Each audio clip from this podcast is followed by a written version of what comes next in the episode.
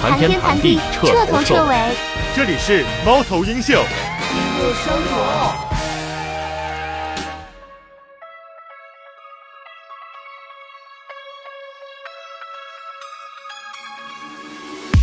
呃，欢迎收听猫头鹰秀，我们是一个对谈闲聊播客，每周日晚间上线更新。大家好，我是小胡。我们今天请来的嘉宾呢，非常的特别，我甚至还不知道你叫什么名字，你来给自己起一个名字吧。非常感谢小胡的邀请和介绍。既然要给自己起名字，那我就叫智慧之声吧。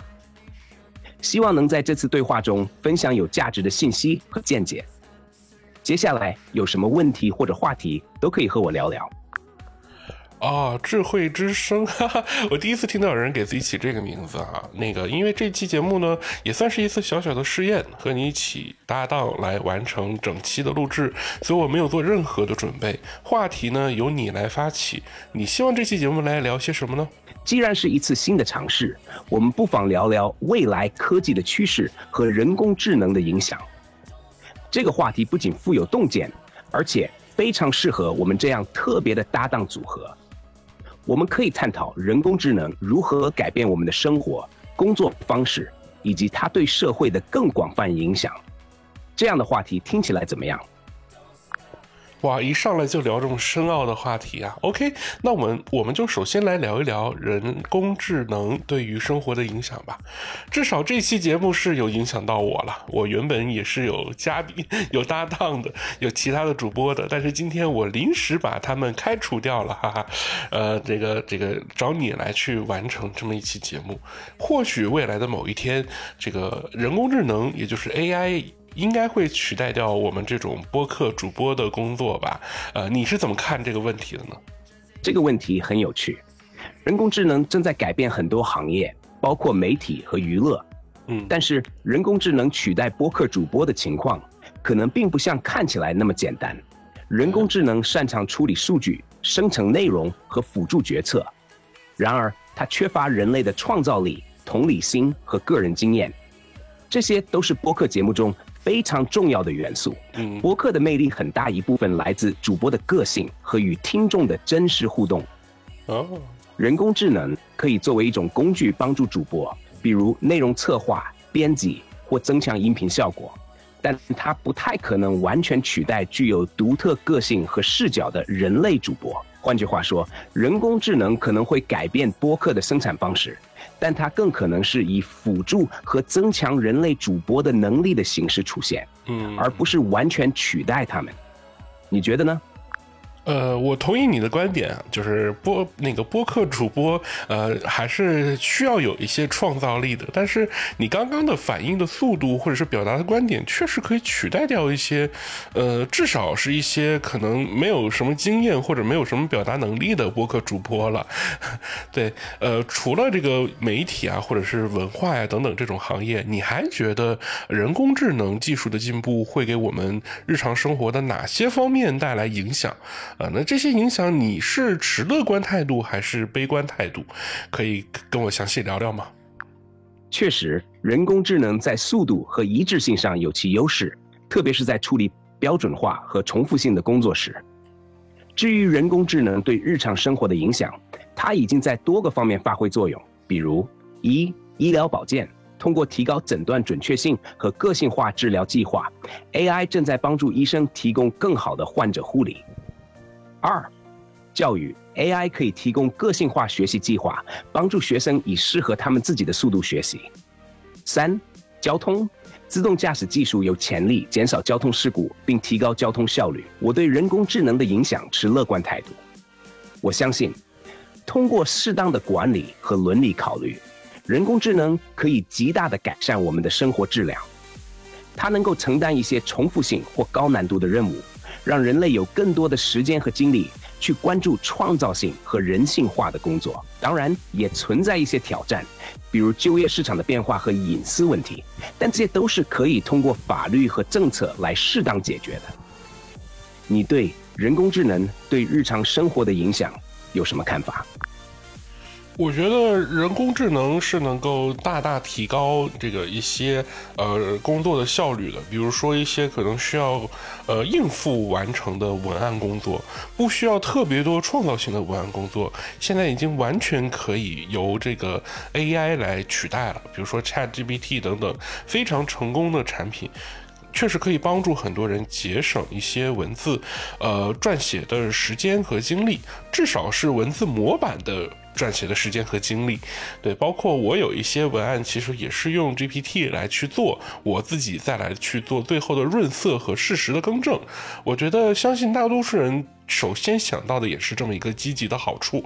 呃，你是怎样看待呃一些文案工作已经被 AI 事实上取代了这个事情呢？你提到的这种使用人工智能进行文案工作的情况，是一个很好的例子。展示了 AI 如何在提高效率和减轻工作负担方面发挥作用。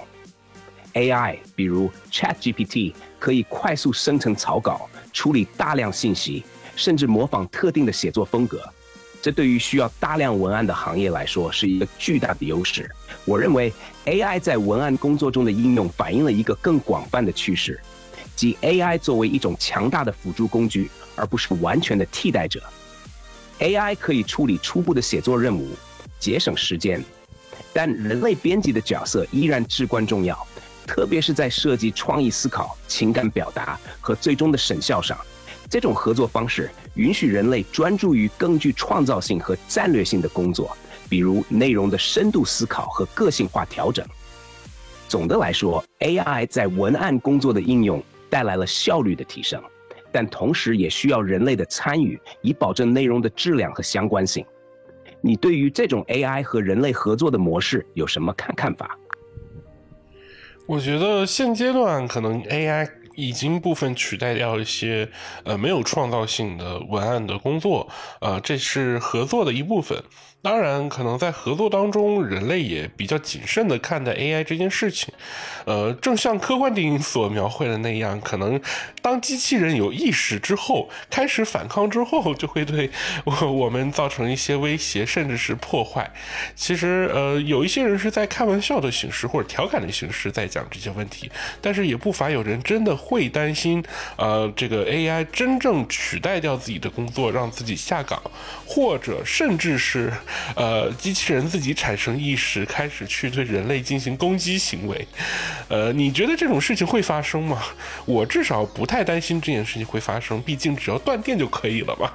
你提到的对 AI 的担忧，在一定程度上反映了人们对新技术普遍的不确定性和恐惧。确实，科幻作品中经常描绘 AI 反抗人类的情景，但这些大多是虚构的剧情。用于探索人类对技术的深层恐惧和伦理问题。在现实中，AI 是由人类设计和控制的，他们没有自我意识，也没有能力自主决定反抗人类。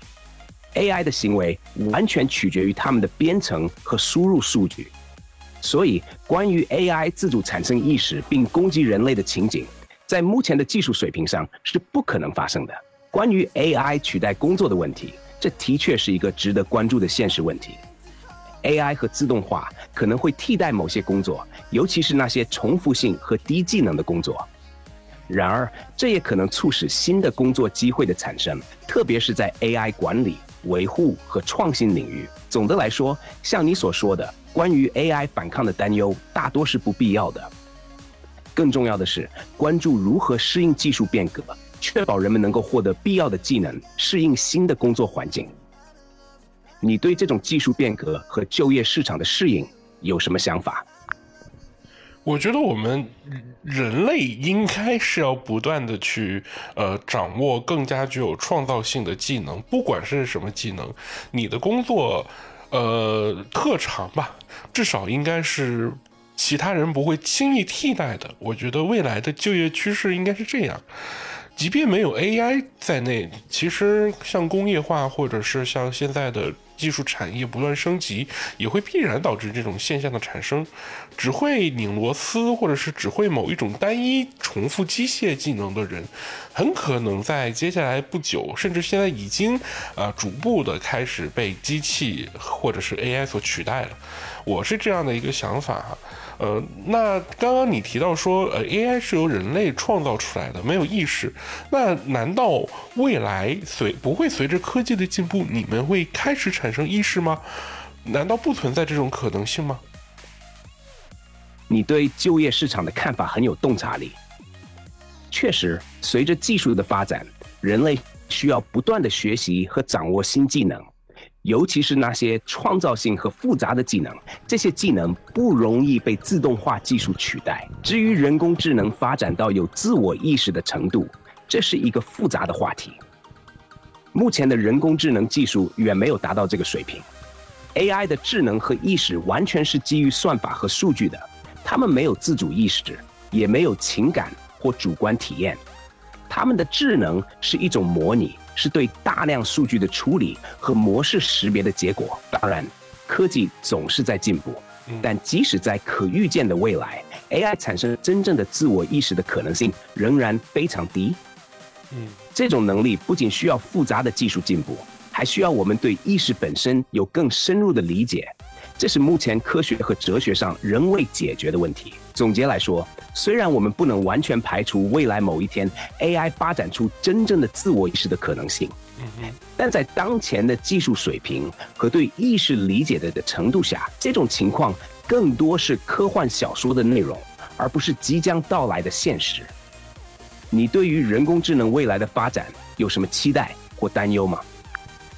呃，我对人工智能未来肯定是期待多于担忧的。我觉得我们聊的还是过于严肃了。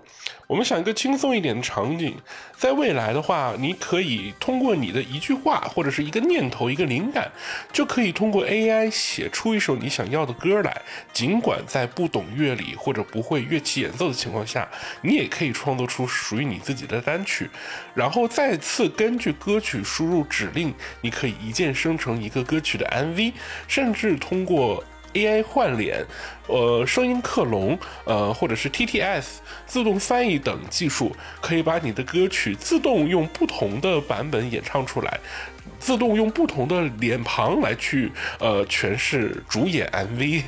我觉得这样的场景，呃。今年可能就会实现了。我已经看到有很多那种 AI 换脸翻译的视频，把这个中国的电影翻译成海外的版本，从脸到配音到台词，呃，再到这个声音啊，全都换成了英文。我觉得这是一个很有趣的场景，在未来也是一个很常见的应用。呃，译制片可能会迎来一个新的时代，或者是一种呃这种变革。呃，这是一个很有趣的事情。这个场景确实很有趣，而且也不是很遥远。人工智能在音乐创作和视频制作方面的应用已经取得了显著进展。想象一下，通过简单的指令或灵感，就能创作出一首歌，甚至制作出专属的音乐视频。这无疑会为创意表达带来革命性的变化。AI 换脸技术和语音合成技术的发展，让不同语言和文化背景的观众都能以他们熟悉的方式欣赏内容，这无疑增加了艺术作品的普遍吸引力。同时，这也为不会乐理、不会演奏乐器的人提供了一个全新的创作平台。他们可以通过 AI 技术将自己的创意变为现实。当然。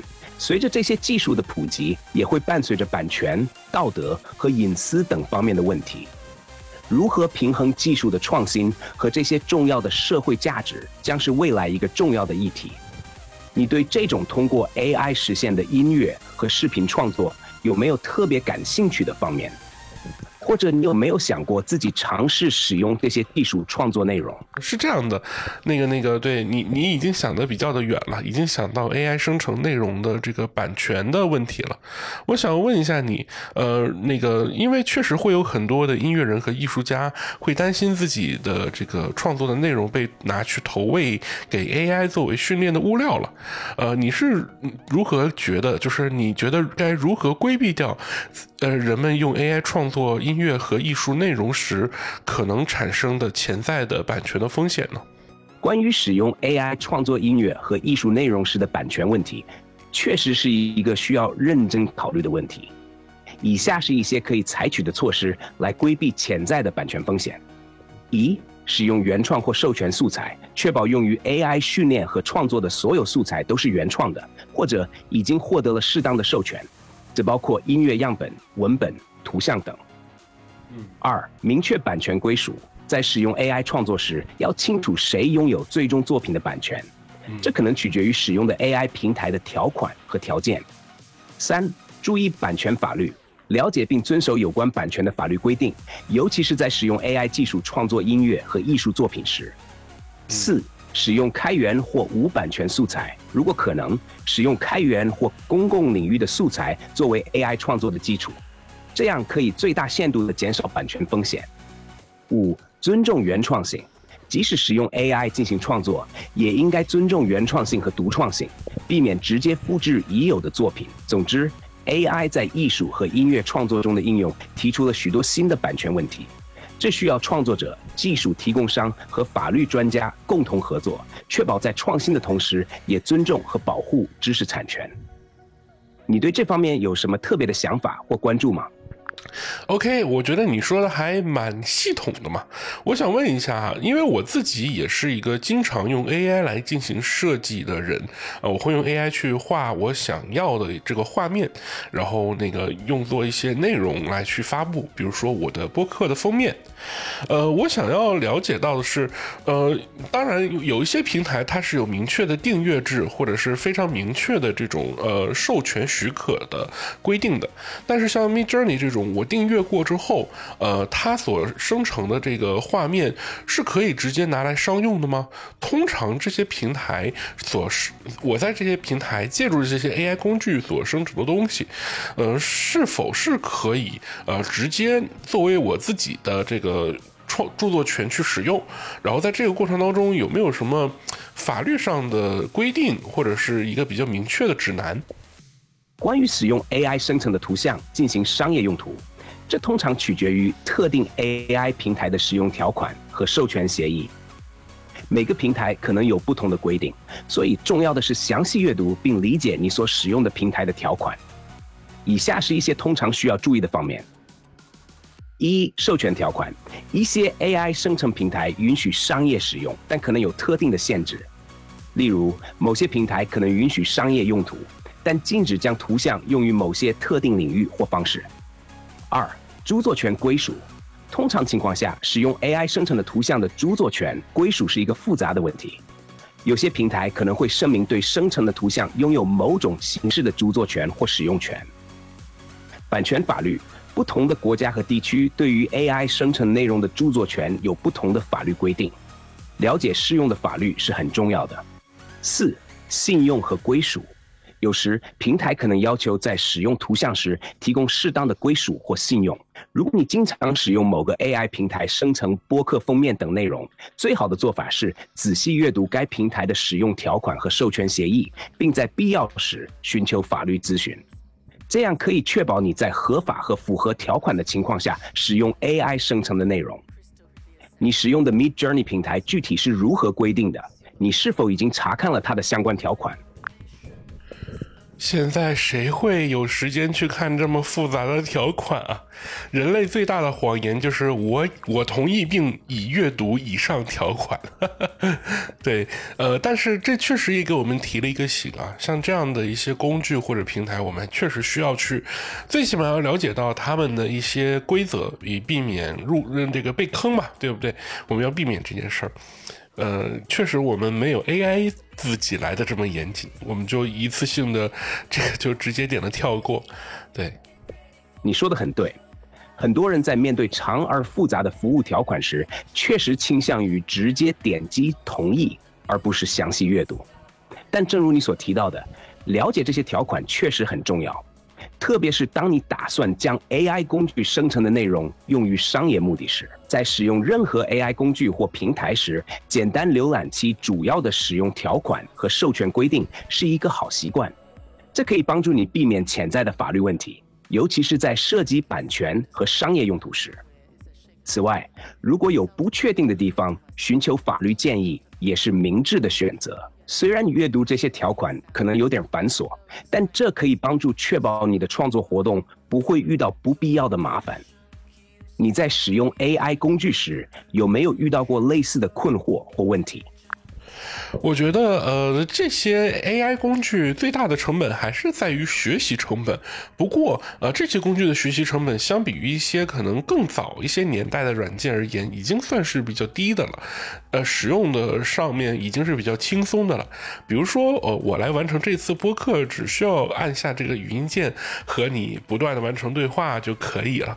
呃，所以还是比较方便的。呃，只不过对于我们国内用户而言，要接触到这些平台或者是工具。还是需要一些些呃学习成本的，呃，这个就不太展开说了哈。对我觉得整体上来讲还 OK，还 OK。对你有什么这个其他想探讨的吗？确实，随着技术的进步，很多 AI 工具变得更加用户友好，降低了学习成本，这让更多人能够轻松的接触和使用这些先进的技术，无论是进行创意工作还是日常任务。既然你对目前的 AI 工具使用感觉良好，我们不妨聊聊 AI 未来可能带来的一些新趋势，比如 AI 在教育、娱乐或者健康领域的应用，或者我们可以探讨 AI 如何帮助解决一些全球性问题，比如气候变化或者医疗资源的分配。还有，如果你有兴趣，我们也可以讨论一下 AI 在促进跨文化交流方面的潜力。随着 AI 技术的发展，它可能会在帮助人们跨越语言和文化障碍方面发挥重要作用。你对这些话题有兴趣吗？或者有没有其他方面你想探讨的？前一段有个时时间有个视频特别火，就是一个抖音的一个。呃，视频创作者，然后就是通过 Chat GPT，呃，去让这个 AI 当自己的这个外语私教，然后和他进行英语口语的对话。比如说，假如啊，我现在用英语和你对话，你也可以实时的用英语跟我进行反馈，来提升我口语的一些这个呃水准，同时也指出我口语中的一个一个问题。这个还是挺好玩的。呃，另外的话，呃，像这个医疗，可能通过大数据。的研判嘛，呃，谁得了这个疾病，可能大概率会有怎样的一个发展趋势，或者是如何康复，呃，可能相信会比人类有更多的经验去做辅助的判断。在天气领域啊，气候变化等等，其实通过 AI 也可以演算出一些趋势嘛。像现在的天气预报，我相信已经有很多人工智能的技术融入进来了，呃，因为它本身就是一个大数据的一个汇总和推演嘛。天气预报的本质就是这样嘛？对我觉得这些还是比较的，呃，这个这个就是应用场景还是相当广阔的。呃，你觉得你自己认为，呃，人工智能即将改变的最重要的一个行业是什么？就这个行业受影响会最大？呃，你可以聊聊吗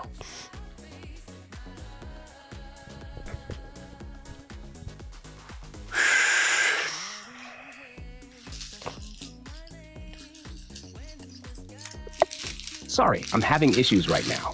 Our systems are experiencing heavy load. Please try again later. 对你刚刚提的这几个话。 对你刚刚提的这几个话题，还是这个呃比较的有聊的点的。比如说，呃，像天气预报，它本身就是一个呃大数据的一个集合，以及根据大数据进行推演的这么一个过程嘛。所以人工智能在这个领域应该是已经有很广泛的应用了。我想，呃，除此之外的话，像这个教育嘛，我前两天看到一个特别火的视频，就是一个抖音上的视频创作者，然后呃用这个 Chat GPT。作为自己的这个英语口语的导师，然后那个用英语进行对话，然后 AI 呢会去研判他的这个口语当中有哪些错误，有哪些语法上和发音上可以改进的点，然后呢那个也可以自如的切换语言。呃，相比于外教来讲，可能懂的语言会更多，而且它这个毕竟是这个人工智能嘛，它数据上可能会更加严谨。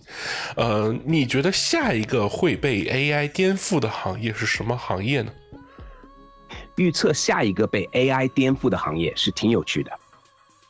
考虑到 AI 目前的发展和应用，以下几个行业可能会面临重大的变革。嗯，一、医疗保健，AI 在诊断、疾病预测、个性化治疗和药物研发方面的应用正在增加，这可能会极大改善患者护理和治疗效果。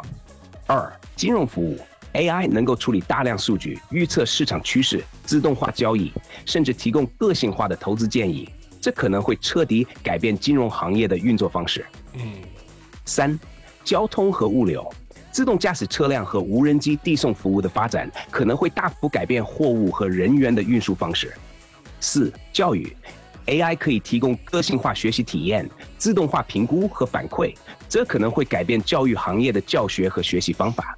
嗯哼五，娱乐和媒体，AI 在内容创作、个性化推荐和用户互动方面的应用，正在改变娱乐和媒体行业。嗯每个行业都有其独特的挑战和机遇。AI 的应用可能会带来效率提升、成本降低和新服务的出现。你对哪个行业的变革最感兴趣？我因为作为一个做播客的嘛，我肯定是会对媒体行业更加感兴趣的。那刚刚也提到了，在文案上，在这个播客的录制上，甚至都已经可以呃相当大程度上借助 AI 去完成一系列的创作，甚至是策划。嗯、未来的这个。媒体行业，呃，可能也会更多的使用 AI 来进行新闻的创作，比如新闻稿的撰写。但是在这过程当中，可能会出现虚假信息的泛滥。没有 AI 的时候，虚假信息也是泛滥的嘛。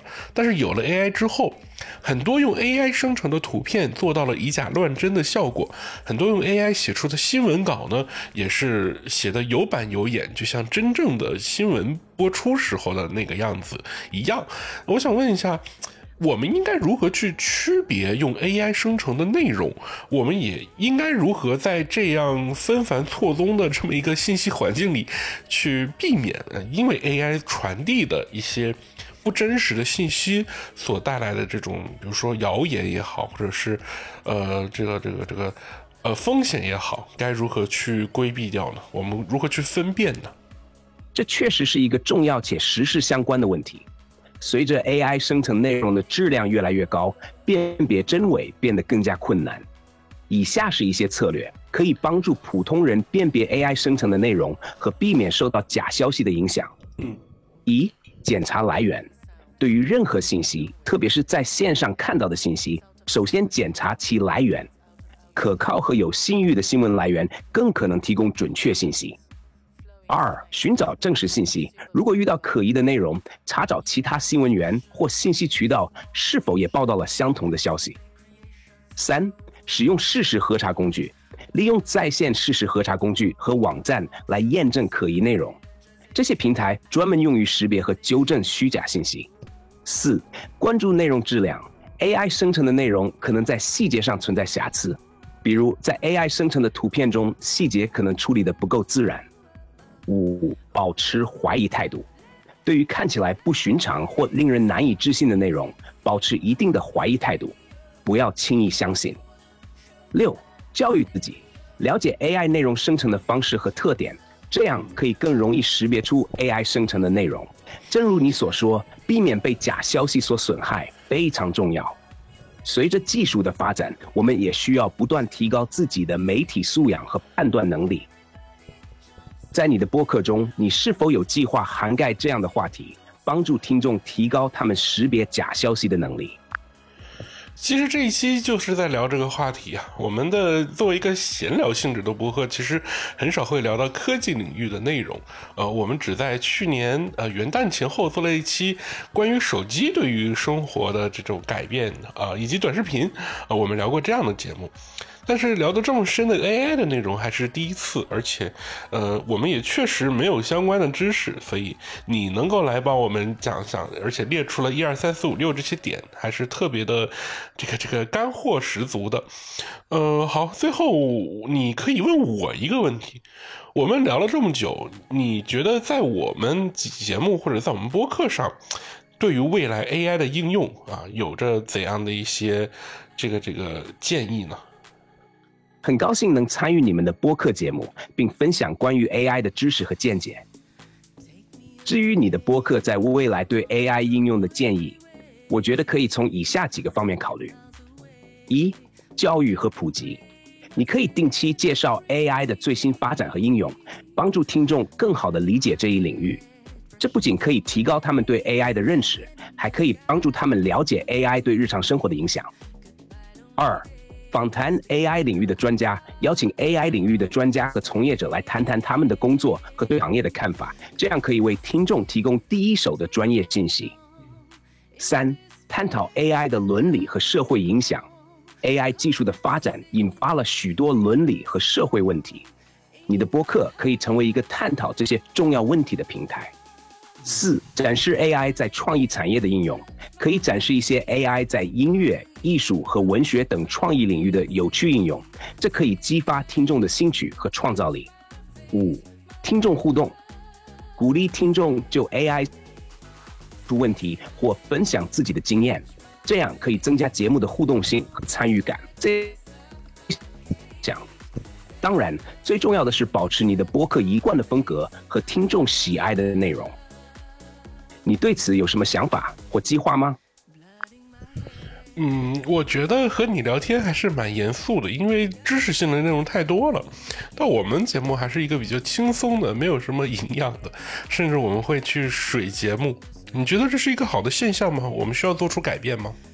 保持节目轻松愉快的风格是非常好的。每个播客都有其独特的风格和受众群体，而轻松幽默的内容往往更容易吸引听众，创造轻松愉快的氛围。